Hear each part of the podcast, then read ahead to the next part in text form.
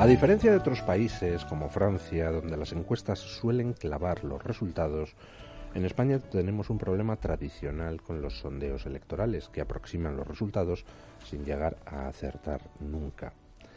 El problema no es que los españoles ocultemos nuestro voto y mintamos a los entrevistadores, porque en todas partes se da ese fenómeno.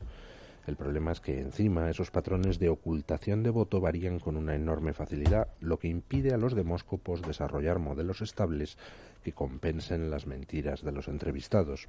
Y si antes, con dos partidos principales, el problema era más o menos llevadero, la aparición de nuevos partidos hace que la cosa se vuelva endiabladamente compleja. Predecir qué va a pasar con un partido relativamente reciente es mucho más complicado, al no existir un registro histórico de resultados lo suficientemente amplio como para ir afinando los modelos. Y si lo que hay no es un partido joven, sino cuatro distintos, uno de los cuales, el de Rejón, acaba de ser puesto en marcha, las predicciones demoscópicas caen ya en el terreno de la adivinación.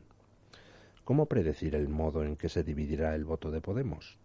¿Cómo predecir cuántos votos del PSOE arrastrará Errejón? ¿Cuál será finalmente el impacto del desgaste de Ciudadanos? ¿Qué resistencia mostrará Vox a las llamadas al voto útil?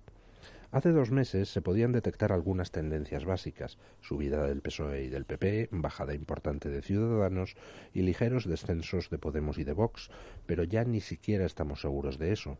Los últimos datos del CIS no son buenos para Pedro Sánchez, que por primera vez contempla la posibilidad de que el PSOE baje en escaños en lugar de subir.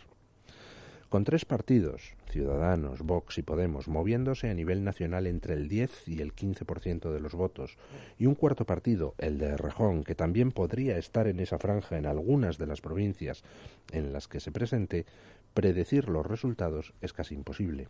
Una subida de un 1% de uno de esos partidos puede representar un aumento de cinco escaños, y el juego de los restos hace imposible saber quién pierde los escaños que gana ese partido. El fracaso de las encuestas en las últimas elecciones ha sido clamoroso. Minusvaloraron a Vox en Andalucía, sobrevaloraron al PP en las nacionales y sobrevaloraron a la izquierda en las municipales y autonómicas. Pero esos fracasos no son nada comparados con lo que puede pasar en estas elecciones. Los propios responsables de las empresas encuestadoras reconocen que no saben cómo calcular qué va a suceder, y menos ahora después del lanzamiento de la formación de Íñigo Errejón.